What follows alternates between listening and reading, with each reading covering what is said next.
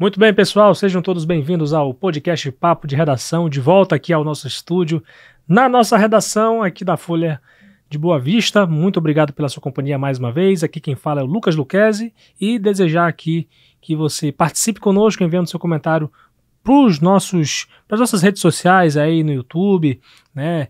E ainda tem o nosso Zap da redação, o 999715300, onde você pode enviar sua crítica, também a sua sugestão de matéria e de entrevista para cá para a gente. Hoje nós temos aqui notícias sobre o reajuste da tarifa de ônibus e de lotação, notícias policiais, incluindo novidades a respeito do caso do ex-vereador que foi preso suspeito de estuprar duas adolescentes. Já já a gente fala sobre isso e muito mais. Fique aí ligado para a gente poder é, mandar para você essas informações, um resumo do que aconteceu hoje. Então vamos lá, vamos começar agora sobre o reajuste das tarifas de ônibus e lotação. É que os conselhos municipais da cidade e de transportes coletivos urbanos de Boa Vista aprovaram por unanimidade o reajuste das tarifas de ônibus e de táxi lotação para 2024. Essa recomendação agora segue para o prefeito Arthur Henrique. E a tarifa vai passar, se o Arthur, porventura, é, confirmar essa alteração, a tarifa vai passar de R$ 5,00 para R$ 5,50 ao usuário de ônibus e de R$ 6,00 para R$ 6,50 para os passageiros de táxi lotação. Os novos, os novos preços foram solicitados pela empresa Cidade de Boa Vista, que desde 2009 detém a concessão do transporte público aqui na capital, e pela CTL, CTL a Cooperativa de Transporte de Passageiros de táxi lotação. Ambos citaram o aumento dos custos operacionais da frota, a queda do poder de compra, o tamanho das rotas acima da média nacional, a expansão urbana da cidade e a necessidade de melhorar os serviços. Agora, com base no cenário nacional do setor, especialmente o do transporte público, o relator dessa proposta de reajuste, o conselheiro da cidade, Ricardo Matos, avaliou que o novo valor é necessário para que o, o serviço não chegue a um colapso. Atualmente, Boa Vista possui uma frota de 76 ônibus, com idade média de 8 anos e meio, que transporta em torno de 45 mil passageiros por mês em 19 linhas. Os cerca de 400 táxis lotação que existem na nossa capital percorrem as mesmas rotas desse transporte público. O Sindicato dos Taxistas de Roraima, o Sintaxi, por sua vez, opinou por manter o atual valor do táxi convencional, especialmente por causa da concorrência com os motoristas de aplicativo e os mototaxistas. Lembrando que a cidade tem aproximadamente 300 táxis, táxis convencionais em circulação. E aí você me pergunta é, a respeito um pouco mais sobre essa tarifa, né? É, você sabe qual é o valor ideal que seria essa tarifa de transporte público, especialmente o de ônibus? Pois é, é que um estudo técnico da concessionária Cidade de Boa Vista concluiu que a tarifa ideal para manter o transporte público eficiente aqui em Boa Vista seria de R$ 8,82. Então, assim, hoje a tarifa é de R$ 5,00 e precisaria aí ter um reajuste 3,82, quase R$ reais. Então essa seria a tarifa ideal, mas a EMU, por sua vez, que é a empresa de desenvolvimento urbano e habitacional, entende que esse valor não pode ser repassado ao usuário, especialmente o de baixa renda, e sugeriu que o município identifique outras formas de financiamento dessa operação. O conselheiro da cidade, Ricardo Matos, defende que Boa Vista crie um subsídio para complementar os custos da concessionária, a exemplo do que acontece em 117 cidades brasileiras atualmente, né?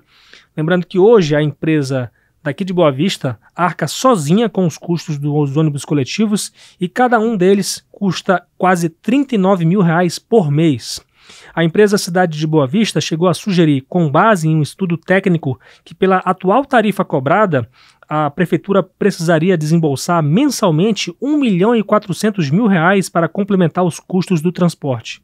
Então, esse seria o subsídio que a, que a, que a empresa precisaria para poder continuar oferecendo o serviço à população. O valor é resultante das despesas mensais de 3 milhões e 400 mil reais e das receitas de 2 milhões de reais que são arrecadadas com os bilhetes. Então, eu até aproveito para você é, enviar sua, sua, sua, sua mensagem, seu comentário, para falar um pouco sobre isso. O que, que você acha a respeito do reajuste, que, claro, né, em qualquer circunstância sempre pesa no bolso do consumidor. E eu quero aqui chamar o Vinícius Gonçalves, que está fazendo a sua participação excepcional aqui. Eu digo excepcional, não é nem, nem especial, não. É mais do que isso. Seja bem-vindo, é, é, Vinícius Gonçalves.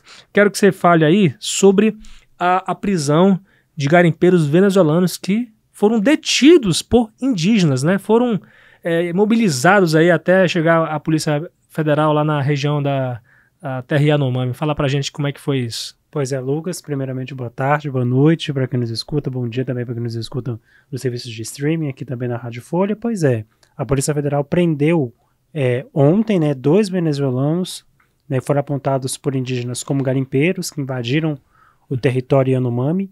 Eles foram detidos justamente por indígenas, né? A Polícia Federal recebeu o chamado da FUNAI, uhum. os indígenas comunicaram à FUNAI né, que os, os venezuelanos invadiram o território e a FUNAI acionou a PF que fez a prisão dos dois suspeitos. Mas a PF não é, disse como que eles entraram no território, de que forma eles, uhum. eles chegaram até lá, como que as, os indígenas conseguiram detê-los, né? Eles já estavam, já com, de acordo com o material que a PF nos passou, eles foram detidos, foram inclusive amarrados, né? Tiveram as mãos amarradas ali pelos Olha indígenas, aí. né? Uhum. Mas a, apesar disso, ainda faltam algumas informações nesse sentido. Mas o que, o que temos aqui, né, que os, os, indígenas conseguiram deter esses dois venezuelanos, né, apontados por eles como garimpeiros, né, uhum. e aí agora a, a PF prendeu, né, a PF recambiou eles para o sistema prisional, onde eles provavelmente vão responder aí Sim. por crimes, né, por ter invadido o território. Eu não amo, a gente sabe que os territórios indígenas é, são tem, protegidos, são né? protegidos, né, tem entrada proibida aí por, por pessoas aí que não, não sejam indígenas, né? a não ser que, que haja uma autorização federal, né? Então, é... E em um momento em que a terra indígena Yanomami é, volta a registrar aí, né? É, entrada, entrada de garimpeiros, né? Muito Mesmo após a, as ações de desintrusão, né? No início do, do ano, né? Após aí, o estouro dessa crise Yanomami, crise sanitária na terra Yanomami, a gente começa a ver aí alguns, algumas ocorrências, enfim, alguns indígenas que estão relatando aí, inclusive, a, a volta de garimpeiros, né, e não só brasileiros, como garimpeiros venezuelanos ao território. É o que a gente, na verdade, esperava, né, Vinícius? Porque é, muito se falava, muito se defendia, especialmente pelas entidades indígenas, as pessoas que defendem a causa Yanomami, dos indígenas no modo geral, da proteção da, da nossa floresta, é que se isso eu particularmente eu acho que isso demonstra né, enfraquecimento dessas ações né, de, de desintrusão e assim já era esperado realmente que houvesse esse recrudescimento, essa volta desses garimpeiros para a terra indígena Yanomami. Inclusive, eu acho que muitos não saíram ainda, né? Estão lá escondidos num território que é maior do que um Portugal, para ter uma ideia. Então, é, é muito trabalho para o Estado brasileiro, para o próprio Estado brasileiro, lidar com uma situação como essa. E vamos ver, né, como é que vai ser aqui as, as próximas ações, né? O que, que falta fazer, né? Será que vai precisar ter mais desnutrição, mais doenças chegando a, a, aos, aos, indígenas, que são os nossos protetores da floresta também? Enfim, fica aqui a provocação e esperar que nas, nas nossas autoridades federais possam, de forma alguma, não possam fechar os olhos para essa questão que é muito importante, porque isso corresponde às nossas maiores riquezas, que são essenciais aí à nossa sobrevivência. Claro que o território Yanomami é um território riquíssimo, como infelizmente da pior forma possível estão extraindo ouro de forma é, de uma forma tão devastadora para nossa natureza e enfim gente é, são danos assim inimagináveis incalculáveis para a gente como um todo. Valeu, Vinícius, pela participação aqui. Até a próxima. Até a próxima, Lucas. Bem, gente, temos aqui novidades a respeito daquele ex-vereador que foi preso ontem aqui em Boa Vista, suspeito de estuprar duas meninas de 13 e de 16 anos. Dina Vieira, assim como ontem estava aqui falando com a gente sobre isso. Seja bem-vinda, Dina, à Rádio Folha, ao nosso podcast.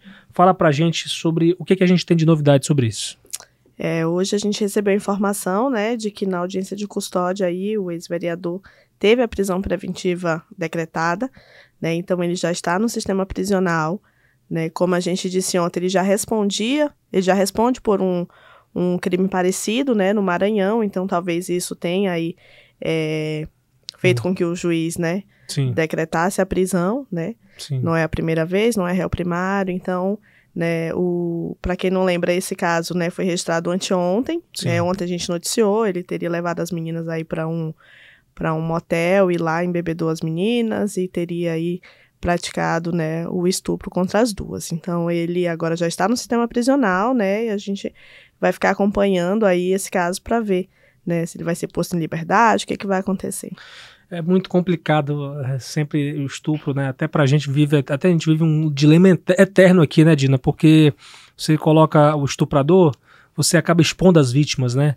Então é um, é um dilema eterno que a gente tem no, no, no jornalismo né? É, você quer falar é, alguma coisa sobre nesse isso? Nesse caso, é, não é parente, né, da vítima, mas em muitos casos, na maioria dos casos que a gente noticia, sempre é um parente. Uhum. Então, fica complicado você divulgar quem é, porque você automaticamente você fala o pai da criança. Então, Sim. quem conhece o pai da criança sabe quem é o filho, entendeu? Então, a gente acaba expondo aquela criança que pode vir a sofrer bullying na escola, né? Exato. Então, é, é a gente vai estar, tá, é, essa criança vai ser vítima novamente. Então, por isso a gente gente tem aí esse cuidado, né? Os ouvintes, é, espero que entendam isso, né? Esse cuidado que a gente tem é, nesses casos de violência.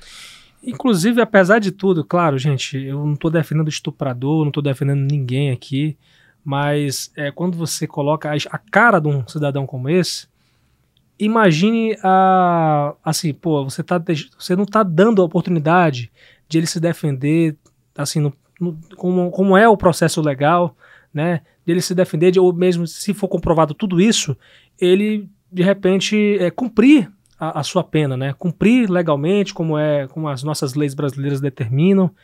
Então, assim, é, você colocar um cara desse, é, como eu, eu, passei três meses no curso de direito, eu aprendi muito bem, porque você veja bem, é, muitas das vezes as pessoas elas são julgadas pela sociedade, né? A moral da sociedade ninguém controla.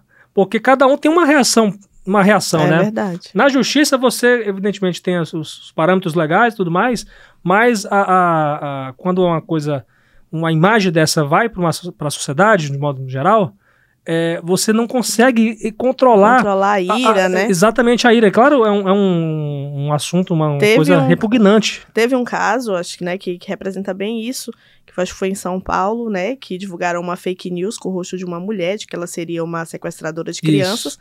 E ela acabou sendo linchada, né? Morreu por conta de uma fake news, né? Foi ali é, sim, sim. espancada até a morte. Então é um é bastante delicado. Hoje até mesmo as polícias tomam é, esse cuidado, né? A polícia civil não divulga. É, as próprias foto, polícias não fazem não isso. Não divulgam, né? Sim. Então assim, quando a justiça divulga, quando o Ministério Público divulga, a gente tem aí, o respaldo para divulgar também, né? Mas agora a gente chegar e divulgar aí é, fica é, complicado para gente. É complicado. Mas tá certo, Dina. Tem outra, uh, outro assunto aqui que eu quero que você coloque em pauta sobre uh, como é que tá aquela, aquele rapaz que ele foi vítima de um acidente entre motocicleta e um caminhão né, de bebidas. É, como é que tá a situação dele? Ele estava internado no HGR? Como é que tá? É, isso aconteceu, esse acidente aconteceu na segunda-feira, logo pela manhã, né? Uma motocicleta com dois rapazes aí acabou colidindo em um, um veículo de bebidas, um transporte da Coca-Cola. Uhum. E eles ficaram muito graves, a nossa equipe teve lá no local no dia, né? Então constatou aí que eles estavam bastante é, graves, foram para o HGR. E hoje, né, o Herbert Silva Santos, de 22 anos, ele não resistiu, ele estava na UTI, não resistiu aos ferimentos e, e morreu, né? Então o velório dele vai iniciar hoje é, por volta das 8 horas da noite ali no bairro Buritis. Então, um jovem que perdeu a vida aí em mais um acidente de trânsito, a gente que vem sempre batendo nessa tecla aqui do acidente de trânsito, né? E dessa vez aí a gente acompanhou o caso, né? A gente estava torcendo, né, para que se recuperasse bem, mas o Herbert ele veio a falecer hoje logo cedo. É uma pena. Inclusive, Dina, aproveitando a tua presença aqui, a gente tem informações atualizadas sobre o acidente que matou um motociclista na madrugada de hoje, no interior de Roraima. É, para você que é, ligou agora no rádio e está um pouco por fora até, esse rapaz que não teve a identidade revelada caiu no quilômetro 163 da rodovia federal BR 174 em Rorainópolis, no sul do estado. E a gente soube aqui que a causa desse acidente foi porque ele tentou desviar o é, é, evitar o atropelamento de um animal de grande porte que não foi identificado, né? Não, não se sabe se foi um cavalo, se foi um boi, enfim, é, que estava atravessando a pista. Tentou desviar desse animal e teria perdido o controle da direção e caído no chão. E infelizmente veio a óbito, né? Essa situação, infelizmente, acabou da pior forma. O corpo dele foi removido pelo Instituto de Medicina Legal, o ML. A perícia da Polícia Civil também esteve na localidade para poder investigar o acidente. Segundo a Polícia Rodoviária Federal, esse acidente ocorreu por volta das três e meia da manhã. Então, a gente não tem nem a idade do rapaz aqui, porque a idade dele, nem identidade, enfim, nada foi revelado sobre isso. Mas é, mostra um pouco, né, que uh, tem situações que fogem um pouco do nosso controle, né, Dina? Sim, ali na, na BR-174, naquele, naquele trecho ali mesmo, de Rorainópolis até Caracaraí, é bastante animal mesmo na pista, né? É. Os motoristas sempre têm que estar bastante atentos. Outro dia fui para lá e voltei à noite, então é, é, é, a gente fica meio, Sim. né... É, a gente não fica tranquilo, não, no Verdade. volante, achando que qualquer um bicho pode aparecer na frente, então acontece desses casos, né? E é muito triste. Eu mesmo não dirijo à noite, eu, Deus me livre. Na última vez que eu viajei, eu, eu, eu sempre busco viajar de manhã, à luz do dia, à noite mesmo, só mesmo é, indo de ônibus, né? Uhum. Os caras são muito experientes e tudo mais.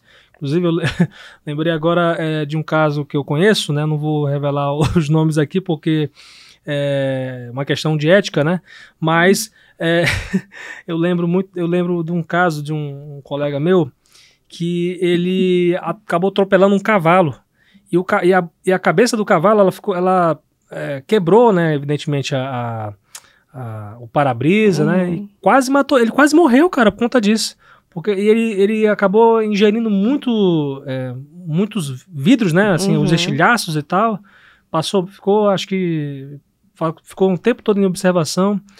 É lamentável para o cavalo, né, que o cavalo acabou morrendo, né, mas fica aí o alerta para as pessoas, os donos desses animais, para que, ainda mais numa BR, uma rodovia federal, é muito importante esse, esse, cuida esse cuidado, essa atenção redobrada aí, porque animais eles são irracionais, né, então reforça a cerquinha aí e evita com que é, essas pessoas morram por conta desses animais que são irracionais e acabam atravessando a pista.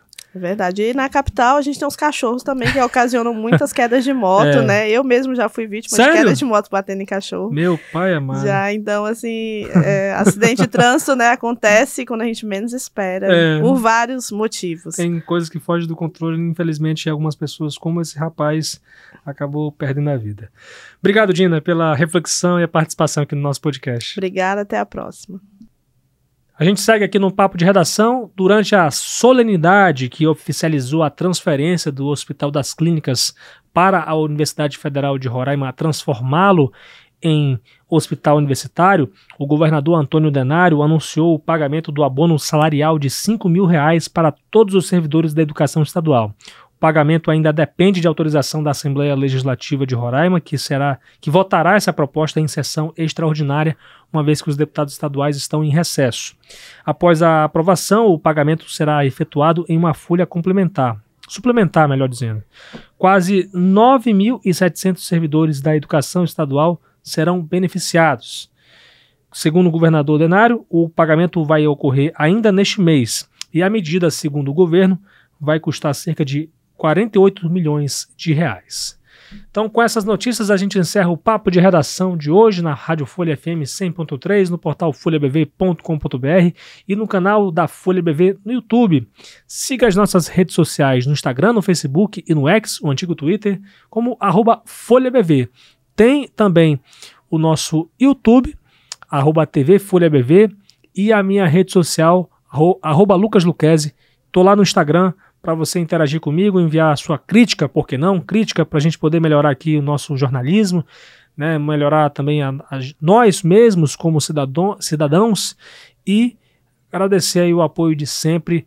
É, você pode, inclusive, nesses canais, enviar sua sugestão de matéria e também sugestão de entrevista para a gente poder trazer aqui no nosso podcast Papo de Redação, de segunda a sexta-feira, a partir das seis da tarde, aqui na Rádio Folha, no Grupo Folha de Comunicação. Muito obrigado, minha gente. Tem os trabalhos técnicos de hoje, Fabiano Lopes, Aduan Figueiredo e a, também o Adolfo Salatiel. Siga as nossas redes sociais e tamo junto. Até amanhã, se Deus quiser.